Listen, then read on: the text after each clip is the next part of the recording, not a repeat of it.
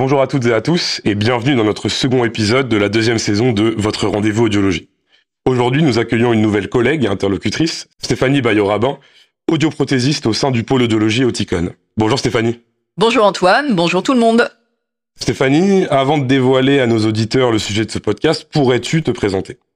Je suis opticienne audioprothésiste. J'ai exercé pour des laboratoires Audica, Amplifon, puis dernièrement, j'ai travaillé pour une centrale d'achat. C'est avec enthousiasme que j'ai rejoint Prodition en octobre dernier. Merci Stéphanie. Aujourd'hui, nous allons aborder le sujet de la localisation spatiale. Pourquoi avoir choisi ce thème? La localisation spatiale est indispensable à notre confort de vie. Rappelons qu'à la base, dans le monde animal, la localisation spatiale servait à la survie.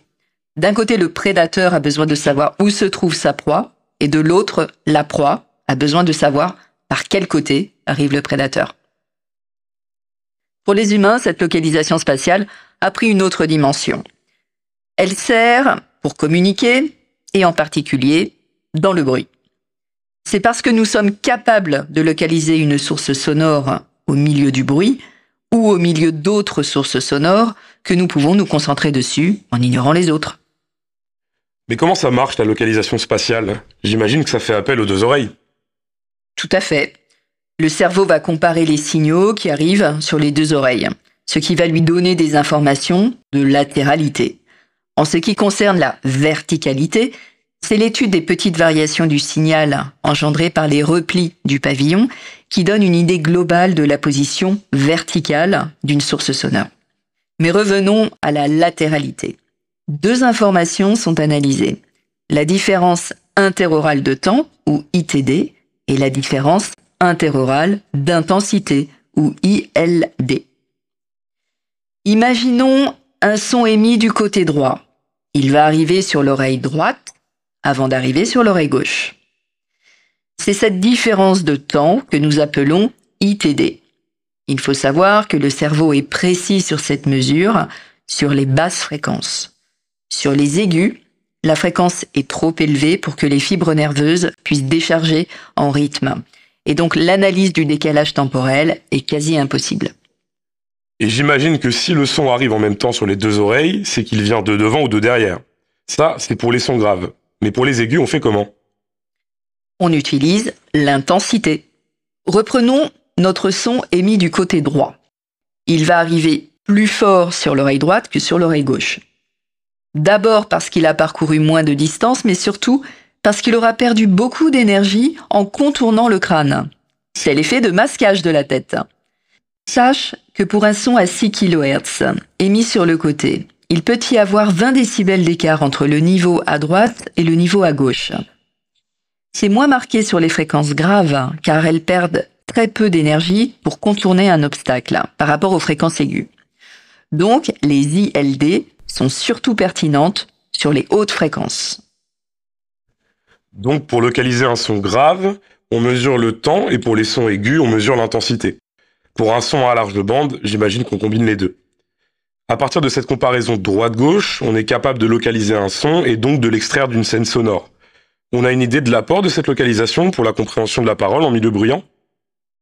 Oui, et cet apport est très important. Pour se rendre compte de l'efficacité de la localisation, je te propose une petite expérience. Imagine que tu sois assis dans une salle avec sept haut-parleurs devant toi. Dans chacun des haut-parleurs, il y a une voix différente, mais toutes réglées sur la même intensité. Donc, c'est comme si sept personnes te parlaient en même temps. Et on va te demander de suivre ce que te dit une de ces personnes. Dans cette condition, tu vas avoir du mal à comprendre, on est bien d'accord Oui, si tout le monde parle en même temps et au même niveau, ça risque d'être impossible. Alors pour t'aider, on va monter le volume du haut-parleur avec la voix de la personne que tu dois suivre. On augmente jusqu'à ce que tu sois capable de comprendre un mot sur deux. Quand on arrive à ce niveau de compréhension, on note le volume de ce haut-parleur. On a donc ce qu'on pourrait appeler un rapport signal sur bruit, c'est-à-dire une différence entre le niveau de ce haut-parleur et celui des autres. Ensuite, on refait la même expérience, mais en mettant toutes les voix dans le même haut-parleur. Il faudra beaucoup augmenter la voix de la personne qu'on te demande de suivre. On estime que par rapport à la première condition, c'est-à-dire les sept haut-parleurs, eh bien, on estime qu'il faudra mettre, selon les individus et suivant le setup du test, environ une quinzaine de décibels en plus. Cela veut tout simplement dire que dans cette condition, le fait de pouvoir isoler horizontalement les sources sonores permet d'améliorer le rapport signal sur bruit d'une quinzaine de décibels. 15 décibels, c'est énorme. Cela démontre tout le potentiel de la localisation spatiale. Mais ça, c'est pour un normand entendant. Mais j'imagine que si on aborde le sujet, c'est que cela n'est pas aussi simple pour les malentendants. Effectivement, les appareils classiques ont tendance à perturber la localisation spatiale et donc à limiter leur efficacité en milieu bruyant. Ils perturbent la localisation, mais comment? Prenons l'exemple d'un patient avec une perte neurosensorielle bilatérale parfaitement symétrique, appareillé avec les mêmes aides auditives, même réglage, même conduit auditif. Est-ce que l'appareillage va modifier les ITD, c'est-à-dire les différences interorales de temps? Euh, Alors, même appareil, même réglage. Je sais qu'une aide auditive introduit un petit décalage de temps, mais comme il va être le même de chaque côté, la différence ne va pas changer. Donc je dirais non, pas de changement. Bonne réponse. Les ITD sont parfaitement conservés. Et si je te pose la question pour l'intensité, les différences interorales d'intensité, ILD, vont-elles être modifiées? Si tu me poses la question sur les ILD, alors que les ITD ne sont pas modifiés, c'est que je dois répondre oui. Par contre, j'ai pas d'explication. Excellente déduction. J'ai pas tombé dans le piège. En fait, dans les aides auditives, il y a un système qui perturbe les ILD et qui s'appelle la compression. Il s'agit d'une perte neurosensorielle. Donc il y a de la compression. Or la compression, c'est un système qui modifie le gain en fonction du niveau d'entrée. Plus le son est fort, moins je l'amplifie. Donc dans le cas d'un son émis sur le côté droit, le son sera plus fort à droite qu'à gauche. Si je développe, le son sera plus comprimé à droite qu'à gauche et donc le son sera plus amplifié à gauche qu'à droite. Si le gain n'est pas le même des deux côtés, alors les différences d'intensité sont modifiées. Le son est alors perçu à un endroit différent de celui où il a été émis. Il sera un peu plus perçu vers le milieu. C'est comme si le champ sonore se réduisait. Reprenons l'exemple du 6 kHz émis à 90 degrés et qui engendre un ILD de 20 décibels. Si sur le 6 kg, l'aide auditive utilise un taux de compression de 2, alors en sortie, il n'y aura plus que 10 décibels d'écart entre les deux oreilles. Au lieu d'être perçu à 90 degrés, ce son sera alors perçu aux alentours de 45 degrés. Comme en plus le taux de compression n'est pas le même sur toutes les fréquences, alors imagine le joli bazar sur un son à large bande le 1000, le 2000, le 3000, etc., ne, ne sont pas perçus exactement au même endroit. Mais si on utilise de la compression, c'est pour rattraper l'échelle de sensation sonore du patient, donc ça devrait compenser. C'est souvent la remarque que j'ai, mais cette atténuation due à l'effet d'ombre du crâne, elle est la même sur tous les niveaux sonores. Mon 6 kHz de tout à l'heure, si je l'envoie à 40 décibels, 60 décibels ou 80 décibels, l'atténuation sera la même. Donc il s'agit bien d'une réduction de l'intensité, pas de la sensation sonore. Encore une fois, on en arrive à la conclusion que la compression c'est absolument nécessaire pour le confort, mais que ça n'aide pas vraiment le cerveau. J'imagine que comme d'habitude, Oticon a trouvé une solution au problème. Oui, et il y a longtemps déjà, presque dix ans, qu'Oticon propose un système qui s'appelle le Spatial Sound. Le principe est simple. On mesure les niveaux sonores sur quatre bandes de fréquence à l'entrée de l'appareil droit et de l'appareil gauche. En comparant les deux, on obtient les ILD. On utilise la communication entre les appareils pour le faire.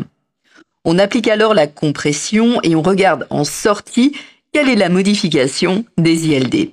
Et on ajuste. On ajuste le gain pour compenser cette perte d'ILD. Par exemple, si la différence de niveau d'entrée sur une bande est de 15 décibels et qu'en sortie après application de la compression, il n'y a plus que 10 décibels, alors on remonte le gain d'un côté de 3 décibels et on baisse de l'autre de 2 décibels pour rétablir la différence interorale. Le Spatial Sound va donc rétablir les ILD. On a une idée de son apport en termes de compréhension dans le bruit? Tout à l'heure, nous avons parlé de ce test avec les 7 haut-parleurs. On a refait le test avec des patients appareillés avec ou sans le spatial sound. Bien, la différence de rapport signal sur bruit entre les deux conditions, un haut-parleur ou 7 haut-parleurs, est réduite.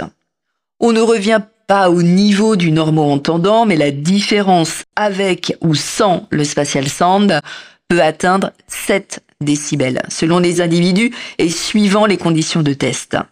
Ce qui est déjà beaucoup. Je ne connais pas beaucoup de systèmes capables d'améliorer autant le rapport signal sur bruit. Ça existe depuis presque 10 ans, ça a l'air super efficace et on n'en parle pas. Je trouve que c'est dommage. Je suis d'accord avec toi. À chaque lancement de produit, on a tendance à se concentrer sur les nouveautés, et à en oublier les technologies présentes depuis longtemps. C'est pour ça que j'ai voulu revenir sur cette euh, technologie dans ce podcast. Pour moi, le Spatial Sound est le meilleur exemple pour illustrer l'approche Brain Hearing d'Oticon. La compression respecte l'oreille, mais pas le cerveau. Le Spatial Sound modifie le son pour respecter le cerveau et l'aider à faire son travail plus facilement. C'est une technologie 100% Brain Hearing qui est là depuis 10 ans et qui va sûrement continuer pendant longtemps à participer au succès des appareils Oticon. Notre podcast touche à sa fin. Merci Stéphanie pour toutes ces explications ainsi que pour ta présence. De notre côté, on se retrouve bientôt pour un troisième épisode de votre rendez-vous audiologie. En attendant, n'hésitez pas à aller écouter notre premier épisode de cette deuxième saison ou notre saison 1 si ce n'est pas déjà fait. À bientôt.